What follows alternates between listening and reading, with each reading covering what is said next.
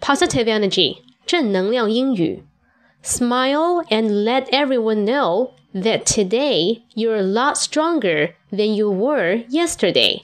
Smile and let everyone know that today you're a lot stronger than you were yesterday.